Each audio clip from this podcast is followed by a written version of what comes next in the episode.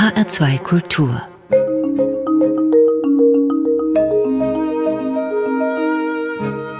Doppelkopf am Tisch heute mit Jan Wagner. Der Lyriker Jan Wagner ist sicherlich derzeit einer der erfolgreichsten deutschen Autoren überhaupt. Für seine Gedichte wurde er unter anderem mit dem Buchpreis der Leipziger Buchmesse und mit dem Georg Büchner Preis ausgezeichnet.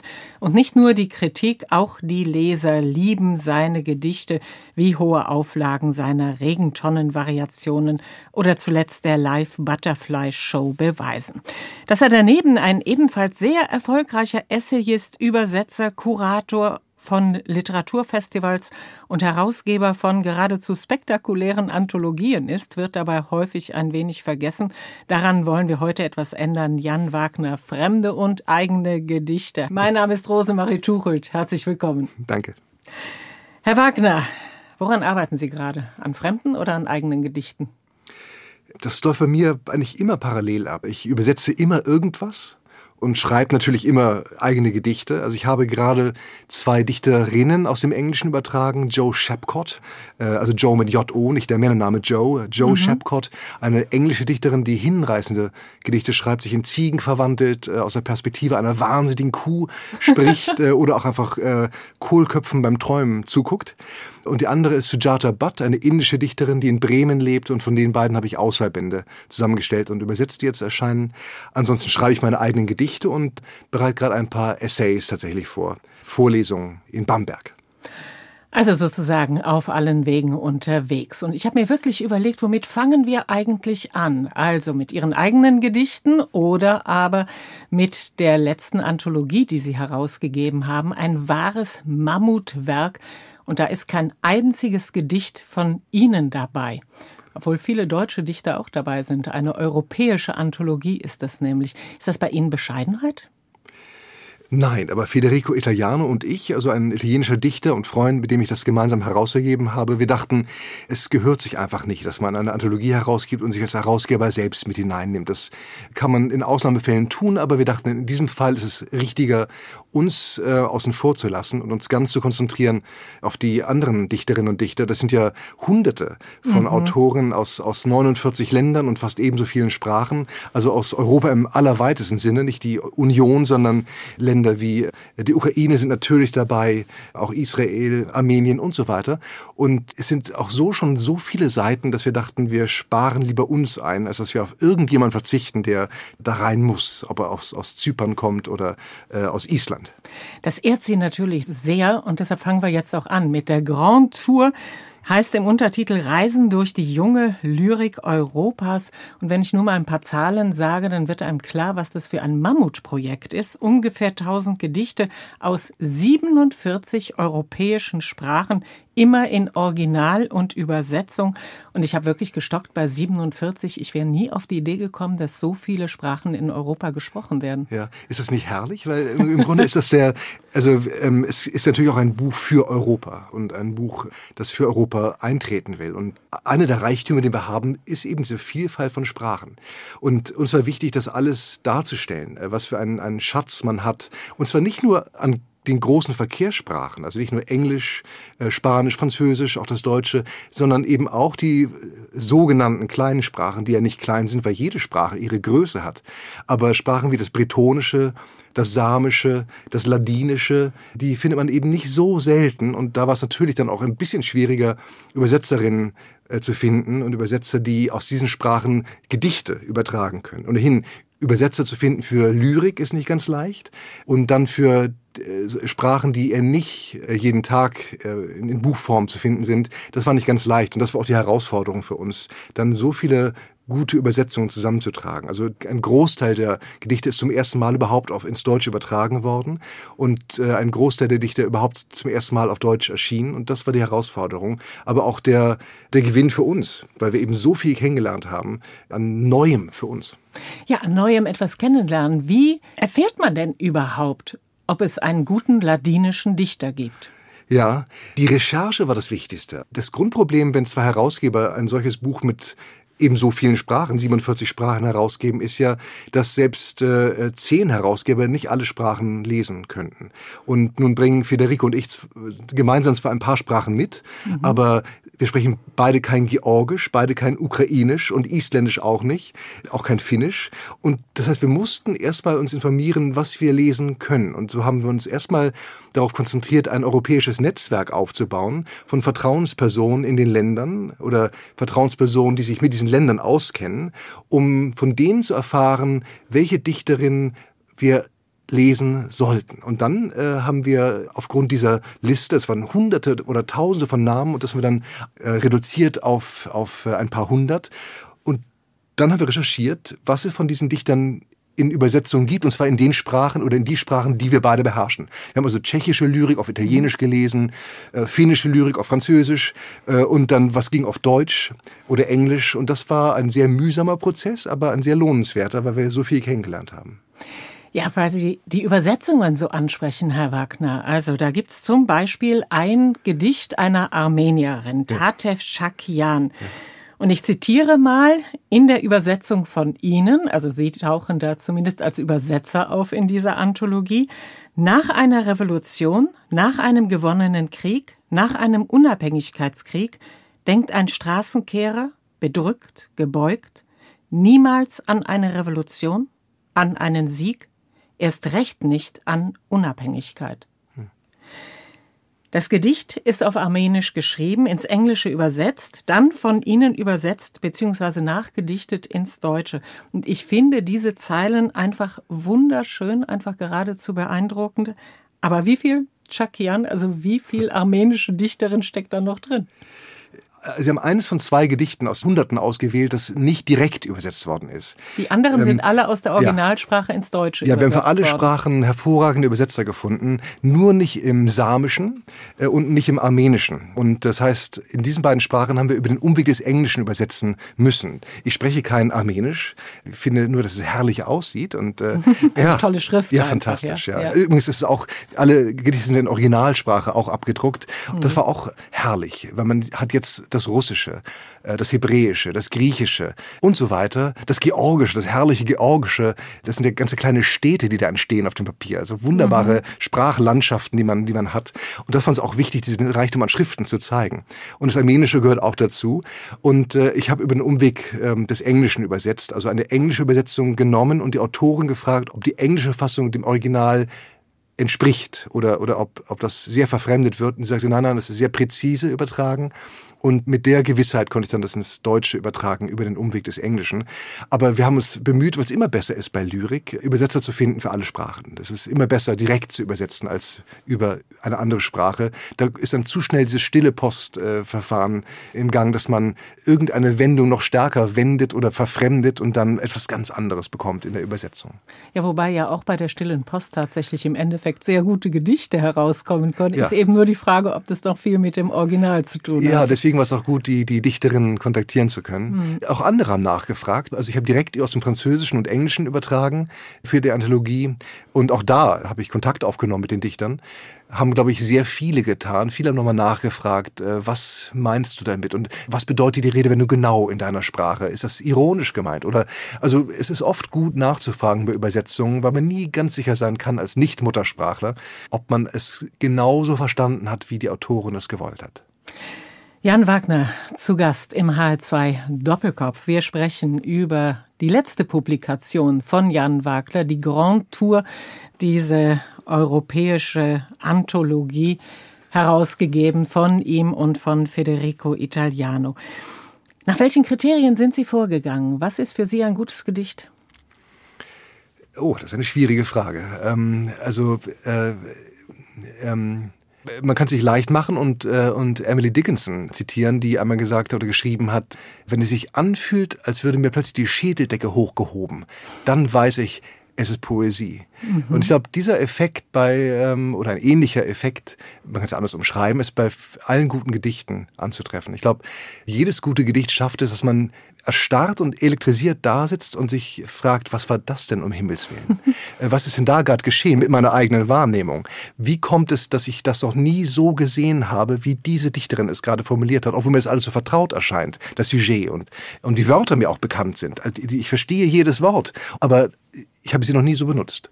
Und ich glaube, dieser Effekt, dass man etwas von der Welt, von der Sprache und sich selbst so wahrnimmt und so erkennt, wie das noch nie vorher der Fall war, und man in ein oder derselben Sekunde berauscht ist und trotzdem klar zu sehen meint wie noch nie, das äh, schaffen große Gedichte.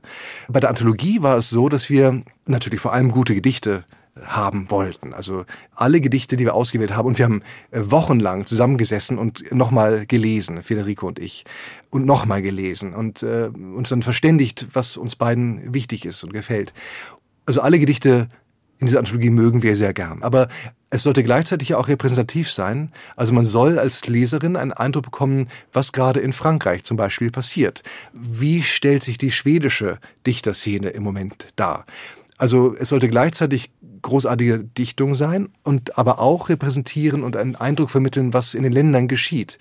Und da war es dann ein bisschen schwierig, weil wir natürlich äh, gesehen haben, dass es Moden gibt und Erscheinungen, äh, zum Beispiel in der Spoken Word Poesie, mhm. die vielleicht in einem Land ganz neuartig ist, für deutsche Leserinnen aber nicht mehr ganz so neu erscheinen könnte. Äh, weswegen wir uns dann unter Umständen gegen ein Gedicht entschieden haben, das im Heimatland spektakulär ist und für Aufsehen gesorgt hat, gerade jetzt, aber äh, für deutsche Leser vielleicht nicht mehr ganz so erstaunlich oder neu ist.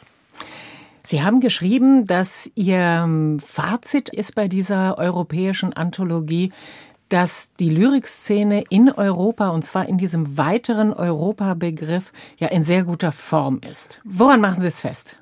Ja, also wir beginnen unser Vorwort mit dem Satz, äh, das Europa der Lyrik ist in bester Verfassung. Mhm. Äh, und das stimmt. Also bei allen Sorgen, die Europa gerade umtreiben, also um die Lyrik muss man sich keine Sorgen machen. Äh, das, das steht fest, weil die Lyrikszene in fast allen Ländern so lebendig ist. Ein Reichtum an, an Lyrik, ob man nach Polen schaut oder ob man nach Portugal schaut, es, es gibt, oder nach England, nach Irland, egal wo, es gibt eine Vielzahl großartiger, erschütternd guter junger Dichter.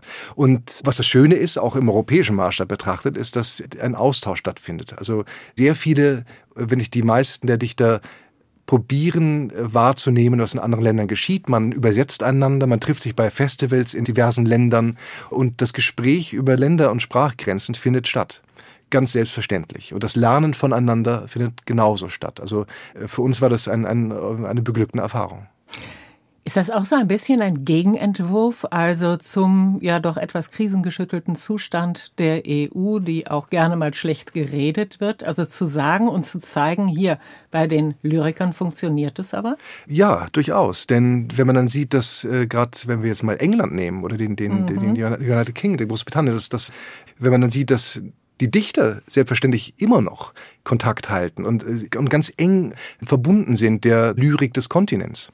Wenn also Alexandra Dugdale selbstverständlich aus dem Russischen übersetzt und auch das Deutsche gut versteht äh, und so weiter und so fort, dann macht das doch Hoffnung. Die Hoffnung stützt sich aber auf Menschen, ab dem Jahrgang mhm. 1968, also eher auf die ja nicht mehr ganz jungen, aber doch jüngeren Lyriker. Warum dieser Zeitpunkt? Als wir angefangen haben zu sammeln, war als mögliches Erscheinungsjahr 2018 im Gespräch. Und wir dachten, es wäre doch schön, wenn zum Erscheinen niemand äh, der, der beitragende Dichter älter ist als 50, weil 50 mit Fug und Recht doch als jung gelten kann. Erst recht in der Lyrik, man bleibt ja ewig jung als Dichter, äh, ist ja bekannt. Und, ähm, und deswegen war 50 ein gutes Alter, erschien uns. Aber auch das Jahr 68 war wichtig. Wir dachten, wenn man schon eine, eine Grenze setzen muss, und bei Anthologien muss man irgendeine Grenze setzen, sonst kann, kann, man ewig weiter nach hinten gehen. Und wenn man schon eine Grenze zieht, dachten wir dann eine, eine, die auch aus historischer Perspektive vielleicht ganz sinnvoll ist. Und das Jahr 68 war nun eines, das im Westen wie im Osten ein Einschnittsjahr war. Und äh, wir dachten, das ist ein gutes Jahr, um dort die Grenze zu ziehen. 68 im Westen, klar im Osten, Prager Frühling ja. zum Beispiel. Kann man da noch einen Unterschied eigentlich feststellen? Also würden Sie sagen, im Osten sind andere Themen interessant als im Westen? Es gibt Themen, die sind immer aktuell und die sind, egal wo man hinschaut, werden die bedient. Also ob es das Liebesgedicht ist oder die, die Totenklage, das Gedicht, das die, die Mutter oder den Vater anspricht, äh, Trennungsgedichte, auch Naturgedichte äh, natürlich. Aber es gibt länderspezifisch natürlich Schwerpunkte. Also es gibt tatsächlich immer noch in Europa natürlich äh, auch Kriegslyrik. Die Dichter aus äh, Kroatien äh, und aus, aus Bosnien äh, schreiben durchaus über ihre Kriegserfahrungen. Das ist ein wichtiges, großes Thema, auch bei der jüngeren Generation natürlich, denn es ist nicht lange mhm. her. Und ein Dichter wie Sergei Jadan aus der Ukraine zum Beispiel schreibt über das, was an Krieg im Moment stattfindet in der Ostukraine. Das ist also auch ein, ein Genre, also das Kriegsgedicht ist immer noch eines, das in Europa wichtig ist, auch bei der jungen Lyrik. Und dann kann man natürlich sehen, dass es Traditionen gibt, die von Land zu Land da sind oder nicht da sind oder auch Trends, wenn man will. Es gibt, äh, schien uns zum Beispiel in Rumänien einen, einen speziellen Ton. Es gibt einen vielleicht ironischen, auch oft humorvollen Zug in der isländischen Lyrik und so weiter und so fort. Also man kann von Land zu Land durchaus feststellen, dass da bestimmte Dinge hm, beliebter sind oder, oder äh, eher die Regel sind als in anderen Ländern und dass natürlich auch auf die eigene Landestradition zurückgegriffen wird. Aber ansonsten ist es doch erstaunlich zu sehen, wie selbstverständlich eine dänische Dichterin Rimbaud zitiert und äh, wie eine, eine irische Dichterin auf äh, Gedichte aus Polen zurückgreift und so weiter. Also wie stark der Austausch ist und wie stark man auch versucht zu sehen, wer die großen Dichterinnen und Dichter aus anderen Ländern sind und die mhm. selbstverständlich auch in die eigene Tradition dann integriert. Jan Wagner, vier Jahre lang haben Sie an diesem Werk gearbeitet. Was war denn die Hauptmotivation? Dieses gemeinsame Europa der Dichter, dieses schöne Gedichte einfach über Grenzen hinweg bekannt machen oder auch, und dafür sind sie auch bekannt, eine Art Kollegenförderung. Sie haben ja schon mehrere Anthologien herausgegeben und Sie gelten als Kollegenförderer. Wie wichtig ist Ihnen das? Na, ich glaube, alle, die Gedichte lieben, probieren ja, die Leserschaft zu erweitern. Und wir alle, die begeistert sind von Gedichten, wollen ja auch andere begeistern. Also wir saßen zusammen, Federico und ich, und stellten fest, dass wir eben nicht nur gemeinsame Vorlieben haben, was die Klassiker angeht, dass wir also beide Seamus Heaney und, und Zbigniew Herbert, also die großen Dichter, mhm, mhm. äh, äh, lieben, sondern eben auch die Jüngeren. Äh, Federico fragte mich, kennst du eigentlich Sinead Morrissey, die Dichterin aus Nordirland? Ich sagte, selbstverständlich kenne ich Sinead Morrissey und fragte ihn dann, ob er Valérie Rousseau kennt aus Frankreich und er kannte sie natürlich. Und dann dachten wir, dann machen wir doch eine Anthologie und probieren mal diese ganzen europäischen Dichter vorzustellen die in Deutschland noch viel zu wenig bekannt sind. Und die Motivation ist, glaube ich, ja, die Begeisterung zu teilen und, und äh, teilhaben zu lassen an den Schätzen, die man gerade entdeckt hat. Man will es ja zeigen. So wie wenn man etwas Großartiges findet oder eine herrliche Blume pflückt, dann muss man die ja sofort zeigen. Und das ist bei Gedichten genauso. Ihre herrlichen Blumen, die wir auch pflücken wollen, das machen wir gleich. Jetzt gibt's erstmal Musik, die Sie sich Jan Wagner ausgesucht haben, und zwar Tom Waits Rain Dog. Warum? Weil Tom Waits, äh, seit ich überhaupt Musik höre, äh, einer der großartigsten Musiker ist für mich. Allein die Stimme ist ein, ein Naturphänomen, sondergleichen. Und dazu ist er eben einer der großen amerikanischen Erzähler. Also einer, der nicht nur zwischen den Stücken bei Konzerten erstaunliche Anekdoten zum Besten gibt, mhm. sondern auch in seinen Texten sehr lyrisch und mit großartigen Bildern erzählen kann.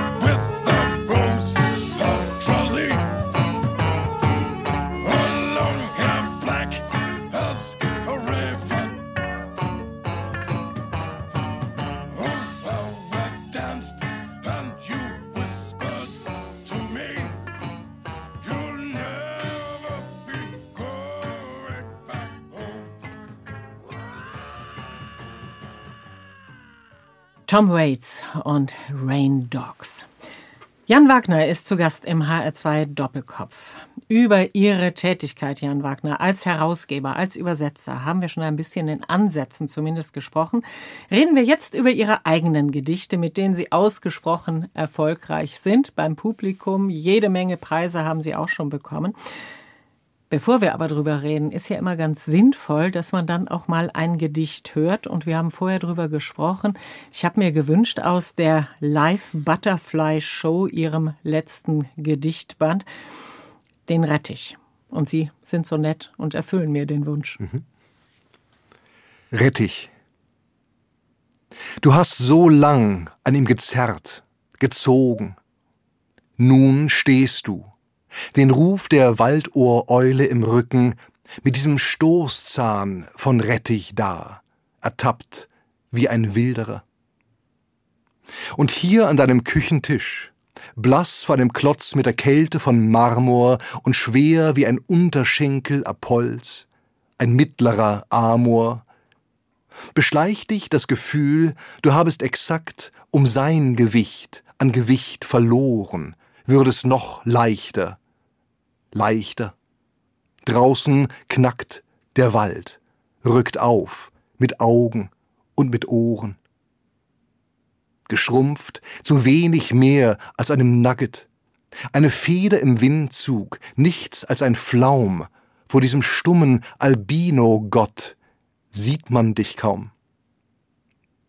Sein Name, der wie ein Seufzer entwich, ein Stoßgebet, hätte ich, hätte ich, Dein Haus liegt kalt und unbewohnt unter dem Rettichmond. Jan Wagner, der Rettich. Ein Gedicht, das scheinbar früh zu verstehen ist, also vielleicht auch wenn man es ein paar Mal gelesen hat, Alltägliches behandelt, also einen Rettich, profaner geht's wirklich nicht, und dann wird er über den Reim des Hätt ich zusammen mit dem Amor zu einer Klage über ein schicksalsträchtiges Versäumnis, ich nehme mal an, in Liebesdingen. Können Sie damit was anfangen? Ähm, ja, äh, ja, natürlich. Also das, das, das Versäumnis auf jeden Fall. Ob es Liebesdinge sind, wer weiß. Ich glaube, das bleibt offen, aber, aber denkbar ist es durchaus. Ja, natürlich. Ja, ja. Ähm, und es ist natürlich ein ganz profaner Gegenstand, das ist richtig, äh, aber auch ein herrlicher Gegenstand, so wie all diese profanen Dinge ja was Wunderschönes haben, erst recht, wenn man Gedichte schreibt. Und ähm, das, das, das Wunderbare ist eben, dass man, dass sich viel größere Zusammenhänge auftun anhand dieser vermeintlichen Winzigkeiten. Jetzt habe ich ja eben eine Interpretation Ihres Gedichts vorgetragen. Was halten Sie denn grundsätzlich von Gedichtinterpretation? Jedes Lesen ist eine Interpretation natürlich. Also ähm, auch wenn man ein Gedicht übersetzen will, muss man das Gedicht ja interpretieren. Man muss es lesen, für sich lesen und äh, sich über die Zusammenhänge klar werden, die im Gedicht geschehen. Und äh, insofern ist das ein ganz natürlicher Vorgang. Und ich finde auch, dass im Grunde jede Interpretation erstmal legitim ist, weil ja jeder Leser das Gedicht zu seinem eigenen machen muss. Das ist ja das Schöne an Gedichten, dass man ein Gedicht nimmt und es mit seinem eigenen Leben und seiner eigenen Leseerfahrung in Einklang oder ins Klingen bringen muss. Herrlich ist für mich auch, dass sich das ändern kann, äh, dass auch bei jeder einzelnen Leserin sich die Interpretation oder die Lesart ändern kann, je nach Lebensumstand und je nach Alter auch. Also man liest ein Gedicht mit 15 und versteht es vielleicht überhaupt nicht und mit 25 glaubt man es zum ersten Mal zu verstehen wird es aber mit 65 nochmal ganz anders lesen. Mhm. Aufgrund der eigenen Erfahrung und der eigenen Lektüre, die auch dazugekommen ist oder den, den eigenen äh, Umständen. Und insofern ändert sich die Interpretation eines Gedichts auch im Laufe eines Lebens. Aber Sie meinen wahrscheinlich auch die Schulinterpretation. Und ich finde auch da sehr viel legitim. Und man kann ein Gedicht auf verschiedene Arten lesen. Das gilt insbesondere bei Gedichten, die vielleicht einen eher abstrakten Eindruck machen am Anfang, die man sich auch vielleicht erarbeiten muss. Aber ich finde, alles, was man begründen kann mit dem Gedicht selbst und mit der Sprache des Gedichts selbst und mit den Bezügen, die ein Gedicht in sich selbst trägt, ist erstmal eine legitime Interpretation. Und man äh, sollte auf keinen Fall sagen, äh, nein, das stimmt nicht. Ähm, so und nur so ist das Gedicht zu lesen, sondern ich glaube, jede Lesart ist erstmal bedenkenswert wenn man auch darauf hinweisen kann, dass bestimmte Dinge vielleicht nicht durch das Gedicht gerechtfertigt sind. Naja, vielen hat wahrscheinlich auch die Freude oder ist die Freude am Gedicht ja zumindest eingetrübt worden durch Schulinterpretationen, also die dann eben auch nochmal bewertet wurden. Bei Ihnen habe ich gelesen, dass aber genau durch einen Lehrer eigentlich auch die Freude am Gedicht geweckt worden ist. Ein Englischlehrer, oder? Ja, ein Englischlehrer. Es stimmt, wenn ein Gedicht als, als Formel angeboten wird und man ist als Schüler aufgefordert, das fehlende X äh, einzusetzen, der Dichter will uns was über Freiheit sagen oder der Dichter sagt das, das kann dann sehr entmutigend sein, glaube ich. Aber, und es wird viel zu selten glaube ich, ermutigt, einfach zu spielen. Und diese ganz natürliche Spielfreude, die wir alle kennen, weil wir alle mal Kinder waren und mit Sprache jongliert haben, äh, die anzusprechen. Und mein Lehrer, also äh, ich hatte viele gute Lehrer, aber besonders mein Englischlehrer ist genauso ein Mann, der, äh, oder war als Lehrer bei mir so ein Mann, der uns ermuntert hat, einfach mal ein Gedicht laut zu lesen und, und festzustellen, äh, wie herrlich das ist, was da mit Sprache geschieht und was für, was für unerhörte Dinge dort äh, mhm. musikalisch geschehen. Und es waren eben nicht nur Gedichte, die wir brauchten, weil wir eine Klausur geschrieben haben oder weil man die für die Prüfung brauchte. Kam und sagte, lest euch mal William Blake durch oder John Donne. Äh, wir brauchen das gar nicht, aber es sind große Meister und ihr werdet sehen, es ist fantastisch. Und wir merkten, er hat recht, es ist großartig, was dort mit Sprache geschieht. Und gerade Shakespeare, den er sehr liebt, äh, hat uns mit im Handumdrehen nahegebracht, weil er ihn auswendig oder, oder äh, hervorragend vortrug. Äh, und wir merkten, das ist nicht nur, das ist auf keinen Fall Schulstoff, das ist äh, reine Magie, was da geschieht. Mhm. War es für Sie auch wichtig, sozusagen über eine andere Sprache dann sich das Deutsche nochmal neu zu erschließen. Sie haben ja dann Anglistik studiert. Ist das wichtig, dass man einfach sozusagen nochmal von außen auf die eigene Sprache guckt und dann vielleicht auch da die Details nochmal genauer wahrnimmt? Ja, ich glaube schon. Also das, das, äh, dieser Blick von außen oder das Staunen über die, die eigene Sprache ist wichtig. Und, und äh, man merkt ja selber, dass man beim Lernen einer neuen Sprache, einer Fremdsprache, Dinge entdeckt, die den Muttersprachlerinnen gar nicht mehr so bewusst sind. Man, man sieht plötzlich, was da in den Wörtern drinsteckt und erkennt äh, wie von selbst plötzlich auch den, den Wortstamm oder die Herkunft des Wortes, äh, die verloren gegangen ist. Oder die, die grundlegende Metapher vielleicht, das Bild, das da drin steckt. Und auch bei Redewendungen entdeckt man plötzlich neue Dinge, mhm. die einem Native Speaker gar nicht, gar nicht klar sind. Ich habe neulich mit einem englischen Freund über diese Redewendung, die jetzt häufig in Zeitungen zu finden ist, äh, geredet. He's a loose cannon. Eine äh, ja, lose Kanone oder eine, eine, eine, vielleicht auch eine ein bisschen locker im Gürtel sitzende Kanone, wer weiß. Aber ich dachte, das muss ich doch beziehen auf, auf die Schifffahrt, wo eine, eine nicht festgemachte Kanone das Unglück bedeuten konnte, weil mhm. dieses riesige Gerät dann bei Sturm links und rechts und Backbord nach Steuerbord über das Deck schoss. Und da sagte er, keine Ahnung, hat sich nie Gedanken darüber gemacht. Dann sprachen wir über diese Redewendung. Äh, und äh, das sieht man dann beim Lernen einer anderen Sprache sehr schnell. Und ich glaube, dieser Blick auf die eigene Sprache ist wichtig, ja. Dass man lernt, wieder in den Wörtern zu stöbern und, und schaut, was da an Geschichte drinsteckt und, äh, und auch, oder auch nicht an Geschichte drinsteckt, einfach an, an anderen Wörtern. Wenn man merkt, dass in jedem Desaster die Aster blüht, dann, mhm. dann ist man einen Schritt weiter. Jan Wagner zu Gast im HR2 Doppelkopf. Sie gelten als, wie es einmal ein Kollege beschrieb, notorisch naturaffin. Also der Ansatzpunkt ist oft die Natur, bei den Regentonnenvariationen sowieso, für die Sie 2015 als erster Lyriker überhaupt den Preis der Leipziger Buchmesse bekommen haben, aber auch im Selbstporträt mit Bienen oder in der Live Butterfly Show. Wir hatten ja eben auch das Gedicht Der Rettich. Da ist die Natur vielleicht nicht immer so ganz im Mittelpunkt. Eine Rolle spielt sie dennoch. Was ist das mit Ihnen und der Natur? Naja, also ich schreibe genauso über alte Motorradfahrer, Kreissägen und Waldbrände.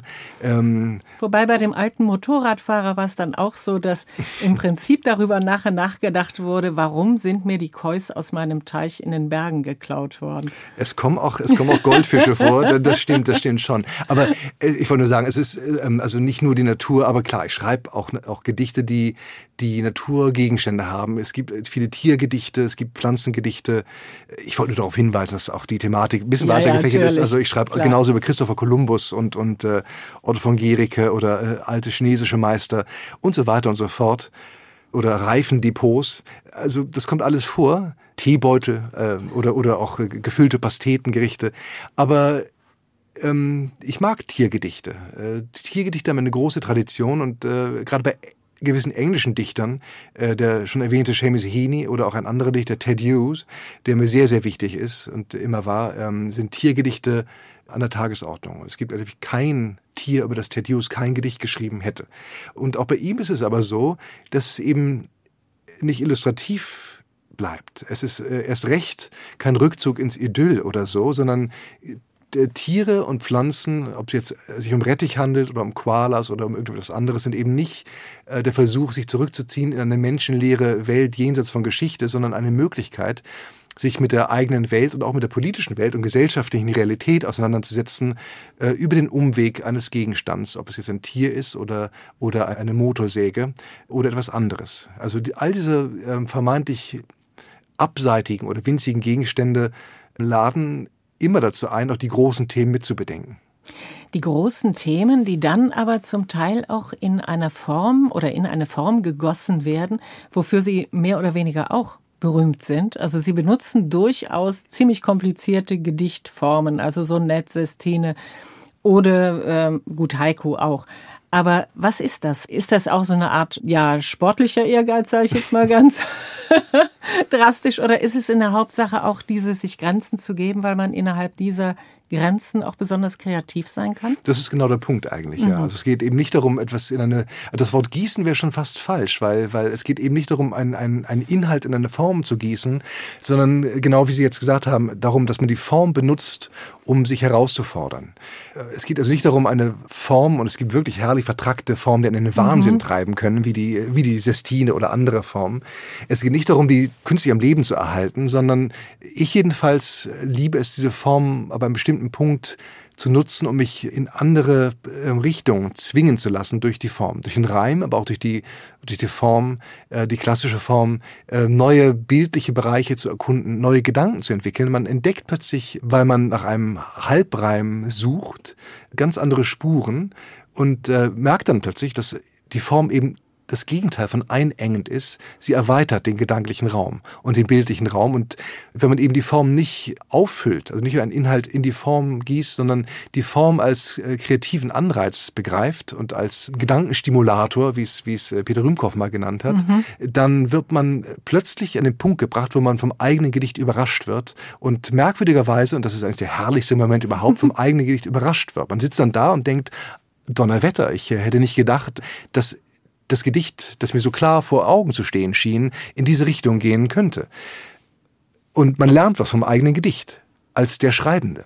Und das ist herrlich. Und das kommt oft zustande, weil man durch die Form gedrängt wird in andere Bereiche. Können Sie das an einem Beispiel festmachen? Zum Beispiel, ich habe vor kurzem über einen neu entdeckten Stachelrochen äh, geschrieben, der im Amazonasgebiet entdeckt wurde, äh, der eine fantastische Farbgebung hat und äh, gepunktet ist. Und er sieht aus wie geschmiedete Bronze im Grunde. Und wenn man dann von der Bronze auf den äh, Reim Berenice kommt und auf das Sternbild der Berenice, mhm. dann ist man ruckzuck bei der Himmelscheibe von Nebra und denkt, natürlich, das ist die engste Verwandte von diesem Rochen aus dem Amazonasgebiet. Und äh, dahin kommt man eben nur, wenn man sich leiten lässt von den Wörtern. Wenn man sich leiten lässt von den Wörtern und der ihnen innewohnenden Logik, die man ansonsten von außen erstmal gern nicht gesehen hätte. Jan Wagner zu Gast im HR2 Doppelkopf.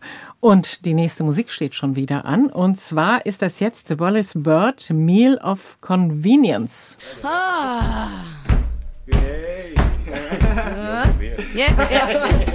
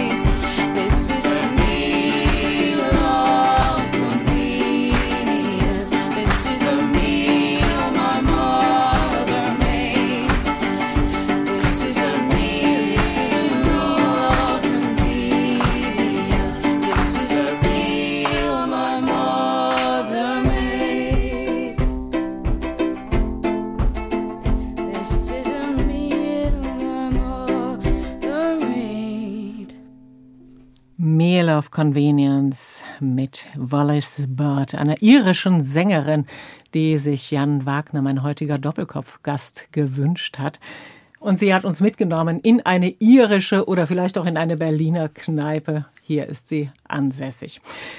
Jan Wagner, hier im Doppelkopf, der Lyriker, Essayist, Übersetzer, Herausgeber. In einem Ihrer Essays beschreiben Sie eine Szene in Ihrer Familie, Geburtstag der schon über 90-jährigen Großmutter.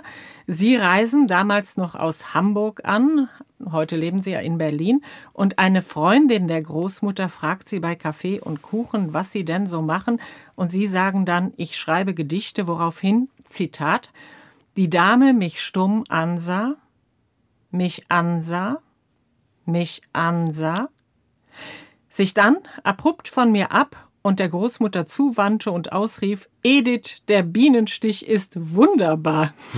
Das ist natürlich großartig, aber natürlich auch irgendwie traurig. Mittlerweile sind Sie Träger des Georg Büchner Preises. Hilft das eigentlich, wenn Sie sagen können, ich schreibe Gedichte, aber übrigens, ich habe auch den wichtigsten Literaturpreis damit bekommen? Ja, das sagt ja kein Mensch natürlich. das sage ich bestimmt nicht. Nein, also die Reaktionen, es ist einfach, viele Leute rechnen nicht damit, dass überhaupt noch Gedichte geschrieben werden. Und ich glaube, im Grunde sind für viele Gedichte nur auf zwei Arten denkbar, nämlich entweder als Therapie, wenn man ein Problem hat, dann schreibt man mhm, eben mhm. Gedichte und äh, probiert seine Seele äh, sozusagen zu heilen, indem man das in Verse ähm, kleidet oder eben zu Geburtstagen oder goldenen Hochzeiten, also als äh, Lobgesang. Und wenn man dann ernsthaft Gedichte schreibt über, über andere Dinge, dann, dann ist man ist man perplex, vielleicht, wenn man das hört. Und der, der Blick ähm, wandert dann peinlich berührt zu den Fußspitzen oder man lobt den Bienenstich, ähm, wie, ähm, wie gestehen. Ähm, aber man macht dann trotzdem die Erfahrung oder trotz dieser Abwehrhaltung, die man oft äh, erst trifft, dass doch vielen Lyrik nah ist, wenn sie äh, sich damit befassen. Und dass sie merken, dass Lyrik trotz aller Vorurteile doch was mit ihrem Leben zu tun hat. Also der Wunsch, Gedichte zu lesen, ist dann doch schneller geweckt, als man glaubt. Vor drei Jahren haben Sie den Georg Büchner Preis bekommen. Hat er Ihr Leben verändert? Wenn ja, wie? Ja, natürlich. Es ist der, der wichtigste Preis, den man sich überhaupt vorstellen kann, wenn man schreibt. Es ist äh, ein Preis mit einer großartigen Tradition und einer, einer langen Reihe von Autoren und von Dichterinnen, die man selbst immer bewundert hat. Insofern ändert das äh, schon ein bisschen was. Aber was mein persönliches Leben angeht und die, vor allem auch die Art zu schreiben, dann äh, doch nicht so sehr. Ich schreibe weiterhin meine, meine Gedichte. Ich äh, übersetze auch nach wie vor. Es hat aber was, glaube ich, getan für die Lyrik generell. Mhm. Ähm, ich glaube, dass äh, einfach die, die Tatsache, dass da dieser Preis, den man ja äh, kennt, wenn man sich mit Literatur auseinandersetzt, an jemanden gegangen ist, der eigentlich ausschließlich Gedichte schreibt, hat, glaube ich, auch das, äh, oder hoffe ich jedenfalls, den Blick auf die Lyrik ein bisschen verändert. Also, oder wenn, wenn ein paar Leute sich bei der Verleihung äh, gesagt haben, vielleicht probiere ich es dann doch mal wieder mit Gedichten, mhm. ähm, wäre das sehr viel. Und ich glaube, das war vielleicht tatsächlich der Fall. Sie sagen, das hat die Lyrik nach vorne gebracht. Nicht alle Lyriker haben das so gesehen. Also ich fand es ganz überraschend, dass nach dem Preis oder nach der Preisverleihung gab es sehr, sehr viel Lob. Es gab aber auch Kritik. Es wurde gesagt, irgendwie die Gedichte sind vielleicht zu harmlos, zu wenig politisch. Da gab es auch relativ unfeine äh, Arten damit umzugehen. Wie gehen Sie damit um? Wie gehen Sie mit Kritik um? Naja, es gibt ja solche und solche Kritik. Kritik ist grundsätzlich immer gut, finde ich, wenn sie fundiert ist und, und äh, an den Texten festgemacht wird. Wenn man von Kritik etwas lernen kann, äh, dann ist das wichtig und, und, und, äh, und sowieso ist ja der Kritiker in einem selbst immer da und, und ist die mhm. Selbstkritik, die man am eigenen Schreiben übt, äh, fundamental, um überhaupt was zu Papier bringen zu können, was sich äh, irgendwie zu lesen lohnt es wird ja immer irgendwie kritisiert und das ist auch ganz normal, glaube ich, dass in einer Szene wie der lyrischen Szene, wie in jeder äh, Szene, ob es in der Musik ist oder der, auch bei, bei Romanciers, äh, es solche Arten zu dichten gibt und solche. Und dass man die eigene Art zu dichten oder die, die eigene Gruppe als entscheidender empfindet als, als eine andere. Ich glaube trotzdem, dass es grundsätzlich äh, so ist in der deutschsprachigen Lyrikszene, dass von allermeisten alles, was geschrieben wird und in dem Bereich, in dem es geschrieben wird, gut geschrieben ist. Also alle Qualitäten hat, die ein gutes Gedicht hat, gutiert wird und wahrgenommen wird und geschätzt wird, selbst dann, wenn es nicht der eigenen poetologischen Auffassung entspricht. Also ich glaube, die große Mehrheit der Dichter und Dichterinnen in Deutschland äh, oder im deutschsprachigen Raum kann Gedichte wertschätzen, die stilistisch weit entfernt sind von dem, was sie selber machen. Und das gibt auch Hoffnung.